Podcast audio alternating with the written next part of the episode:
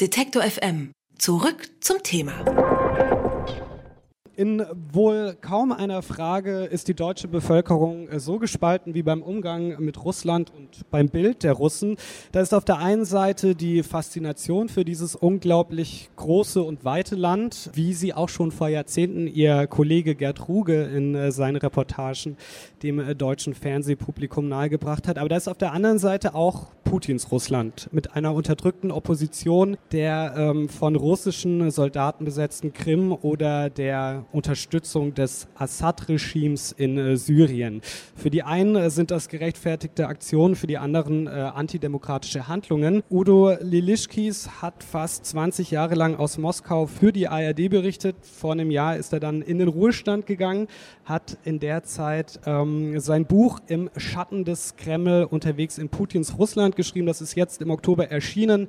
Jetzt ist er live hier bei uns am Buchmessestand N99. Hallo, Herr Lilischkis. Hallo. Ich habe eben schon so ein bisschen das Spannungsfeld beschrieben, das in Deutschland entsteht, wenn man über Russland spricht.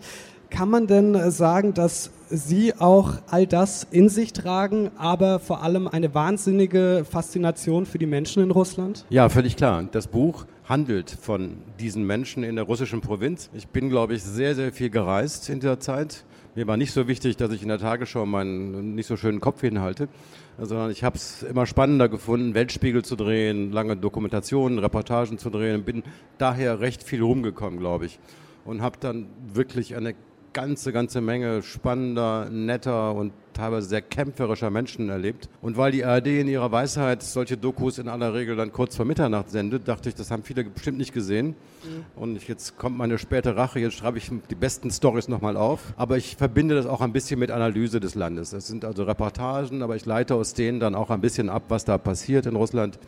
Äh, und ich glaube, es ist eine ganz gute Mischung, sagen mir Freunde. Das hat halbwegs funktioniert. Wenn wir jetzt nochmal über die Menschen in, in Russland sprechen, es ist ja immer schwierig, da äh, eine ganze Gruppe von Menschen oder jetzt in dem Fall äh, ein ganzes Land in eine Kategorie zu packen. Nach dem Lesen Ihres Buchs hat man aber das Gefühl, dass Ehrlichkeit und Glaubwürdigkeit so zwei Begebenheiten sind, die Ihnen besonders oft in Russland entgegengekommen sind. Ist das tatsächlich so oder täuscht da der Eindruck? Naja, die Menschen sind halt sehr authentisch, weil sie in aller Regel gegen sehr widrige Lebensumstände kämpfen. Kleiner Ausflug, mein Großvater war ein Bauer in Dithmarschen, der noch mit Pferden pflügte und das war ein harter Überlebenskampf in diesem kleinen Bauernhof mit Reetdach und der musste halt im Schlamm im Herbst seinen Kohl ernten. Und danach aber, wenn es dann vorbei war, dann waren alle auch super happy, machten eine tolle Party zu Hause und es gab was Leckeres zu essen. Und ich habe seitdem eigentlich eine ganz starke Nähe zu so authentischen Situationen und Menschen gehabt. Und das habe ich in Russland wiedergefunden. Und die Menschen haben natürlich wenig vom Staat zu erwarten, die müssen sich auf sich selbst verlassen. Und im besten Fall äh, haben sie nichts zu erwarten, im schlimmsten Fall werden sie vom Staat behindert, bedrängt, manchmal auch ausgeplündert. Und äh, das ist so ein bisschen der rote Faden. Ich bin immer wieder geschockt gewesen, wie oft ich auf Situationen traf, wo Leute mir von halt korrupten Lokalpolitikern, Behörden und so weiter erzählten, gegen die sie sich wehren mussten. Das ist leider so ein bisschen der rote Faden. Sie haben eben schon äh, die Geschichte äh, Ihres Großvaters erzählt. Gab es denn für Sie jetzt in den 20, knapp 20 Jahren, in denen Sie in Russland waren, so diese eine Geschichte, die Sie erlebt haben und die vielleicht am besten Ihre Faszination für das äh, russische Volk, für die Menschen in Russland beschreibt oder erklärt? Ist schwierig. Wir sind nach Tschusavoy gefahren im Ural, äh, im östlichen Ural und wollten über das Schicksal dieser Monostadt berichten. Da gab es damals nur ein Stahlkombinat und davon waren fast alle Werksteile zusammengebrochen. Viele tausend Arbeitslose, großes Elend und Gomorra. Und da trafen wir Amir, einen Krim-Tataren, der lange dort lebte, ein Journalist, der war aber, weil er diese Korruption beschrieben hatte, als Reporter für die Lokalzeitung gefeuert worden. Und dieser Amir mit, mit 12.000 Rubeln Rente, das ist wirklich wenig, der hatte beschlossen, die Leute müssen doch die Wahrheit wissen. Der hat weiter recherchiert, er hat das selber aufgeschrieben, hat die Hälfte seiner Rente genommen und ist in eine Nachbarstadt gefahren, um dort eine kleine Zeitung drucken zu lassen. Und hat die dann selbst verteilt. In seinem eigenen äh, Städtchen durfte er es nicht mehr, die Druckerei durfte das nicht drucken.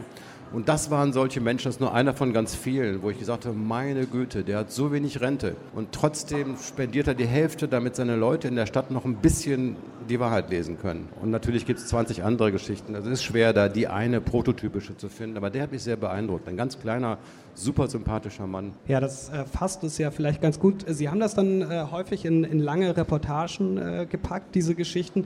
Ähm, jetzt haben Sie vor kurzem bei den äh, Kollegen von Radio Bremen so ein bisschen darüber geklagt, dass es heute kaum noch Platz bei der ARD oder in der ARD für lange Reportagen gibt. Hadern äh, Sie da so ein bisschen mit Ihrem ehemaligen Arbeitgeber? Na, ich halte es für einen strategischen Fehler. Äh, und wenn uns vorgeworfen wird, uns Korrespondenten, dass wir immer zu kritisch auf Putin und äh, die Umstände dort äh, hinweisen, das ist auch ein Ausfluss der Tatsache, dass diese schönen alten Sendungen, die es mal gab, ARD Weltreisen, einfach weg sind. Damals konnte ich noch einfach in den Altai fahren und zeigen, wie leben die Menschen da, wie gehen die auf die Jagd, wie treiben die ihre Schafe in die Berge. Das war nicht äh, per se politisch. Ja? Und da konnten wir eben ein bisschen auch mehr Landeskunde betreiben. Abgeschafft. Der WDR hatte auch eine Halbstundensendung abgeschafft. Und dadurch hat sich das Spektrum unserer Berichte natürlich sehr verdichtet auf politisch orientierte Dinge. Auch in Weltspiegel, da müssen Sie schon in aller Regel einen politischen Ansatz finden. Sie müssen pars pro toto etwas zeigen, dass das typisch ist für das Land. Und dadurch kommt so eine Tendenz, dass wir natürlich viel kritisch berichten, weil im Bereich der Politik gibt es in solch einem autoritären System natürlich nicht so wahnsinnig viele Möglichkeiten, es sehr rosarot anzumalen. Sie haben jetzt äh, quasi schon übergeleitet zu meinem nächsten Thema der Politik. Sie haben 20 Jahre aus Russland äh, berichtet, haben sich natürlich in der Zeit mit äh, Wladimir Putin beschäftigt. Das ist eigentlich auch die Zeit, in der er quasi aufgestiegen ist zu dem Mann, der er heute in Russland ist. Sie kritisieren natürlich auch seine autoritäre Staatsführung. Jetzt gibt es viele Leute auch in Deutschland, einige Leute, die sagen, man kann Russland gar nicht anders regieren, als Putin das tut. Was äh, entgegnen Sie diesem Argument? Ja, das ist ein Argument, äh, das kenne ich. Und das wird dadurch aber nicht besser, dass es so oft wiederholt wird. Man muss einfach sehen, dass leider nach Jahrhunderten Zarenherrschaft, wo es natürlich keinerlei demokratische Elemente gab, äh, die 90er Jahre, dieses klitzekleine Zeitfenster, in dem hm, nach dem Zerfall der Sowjetunion neue Freiheiten entstanden, Kapitalismus begann, das war keine schöne Lehrstunde in, zum Thema äh, Marktwirtschaft. Da wurden sie ausgeraubt von ihren Oligarchen, die, die klauten sozusagen die großen Staatsbetriebe. Zweimal wurde das Geld entwertet. Es gab viel Chaos, Schießerei und Kriminalität. Also diese zehn Jahre waren nicht gerade geeignet, jetzt in der russischen Bevölkerung große Leidenschaft für Demokratie zu wecken. Und das wirkt bis heute nach. In der Tat sagen viele, besser so ein, ein etwas autokratischer Herrscher, Hauptsache, dieses Superchaos hört auf. Stabilität, Berechenbarkeit ist für Russen ein unglaublich wichtiges Gut. Und das hat Putin sehr geschickt erkannt, hat es auch versprochen zu Beginn seiner Amtszeit, hat in der Tat ja auch ein bisschen dieses Chaos äh, beruhigt.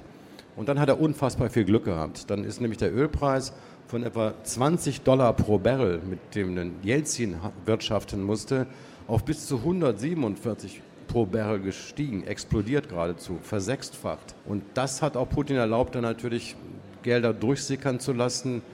Äh, selbst als sein Umfeld viel, viel abzweigte, blieb noch genug über. Da konnten sich Leute mal einen Kleinwagen kaufen.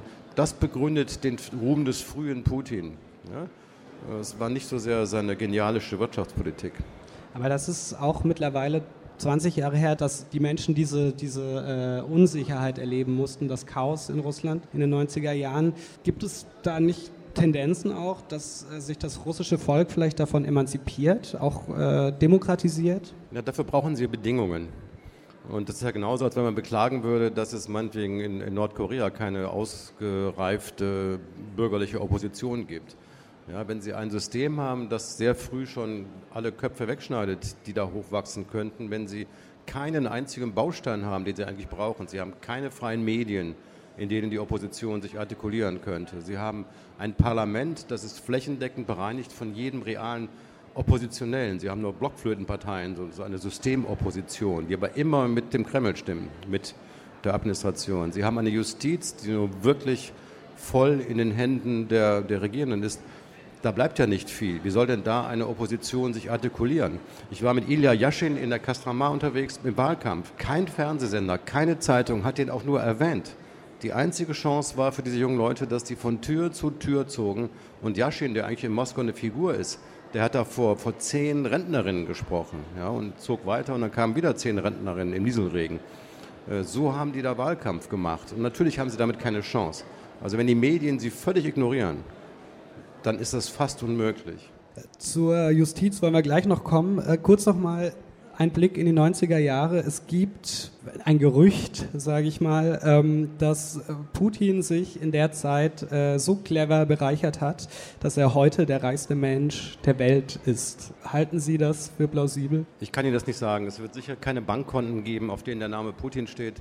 Also wenn es so wäre, die Schätzungen reichen von 40 Milliarden, äh, das ist Belkowski, Stanislav Belkowski, ein Mann, der früher guten Zugang zum Kreml hatte, bis zu den 200 Milliarden. Die These stammt von Bill Browder, einem amerikanischen Investor, der äh, lange in, Russland gearbeitet hat. Ich kann es Ihnen nicht sagen, ich habe da keinen Einblick, aber ich kann mir nicht vorstellen, und das ist eine kleine Anekdote am Rande, vor einer guten Woche hat Wladimir Putin einen Erlass unterschrieben, in dem er sich und einigen anderen Größen seines, äh, seiner Regierung einen vierprozentigen Inflationsausgleich auf sein Gehalt als Präsident gewährt hat. Das fand ich dann schon ein bisschen, ein bisschen zynisch, weil kein Mensch glaubt ernsthaft, dass Wladimir Putin von seinem Gehalt als Präsident äh, lebt. Das ist so 300.000 Euro pro Jahr. Äh, das können sich die wenigsten vorstellen. Währenddessen stelle ich trotzdem mal meine letzte Frage schon. Ähm, Sie haben gerade auch schon die äh, Justiz angesprochen. Ähm, Sie kritisieren da häufig die rigide Kontrolle, die vom Justizapparat ausgeht.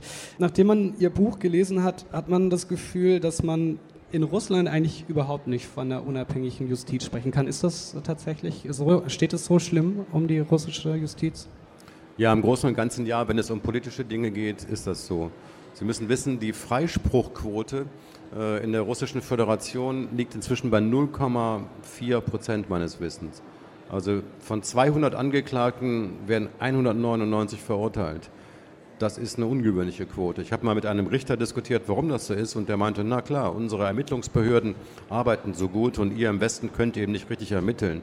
Das ist Quatsch. Ich habe fünf Richter interviewt gemeinsam, die alle gefeuert worden waren, weil sie sich widersetzt hatten den Anordnungen äh, der Moskauer Gerichtsvorsitzenden, wo ganz klar gesagt wurde, dieser General etwa muss jetzt freigesprochen werden, der muss in den Knast.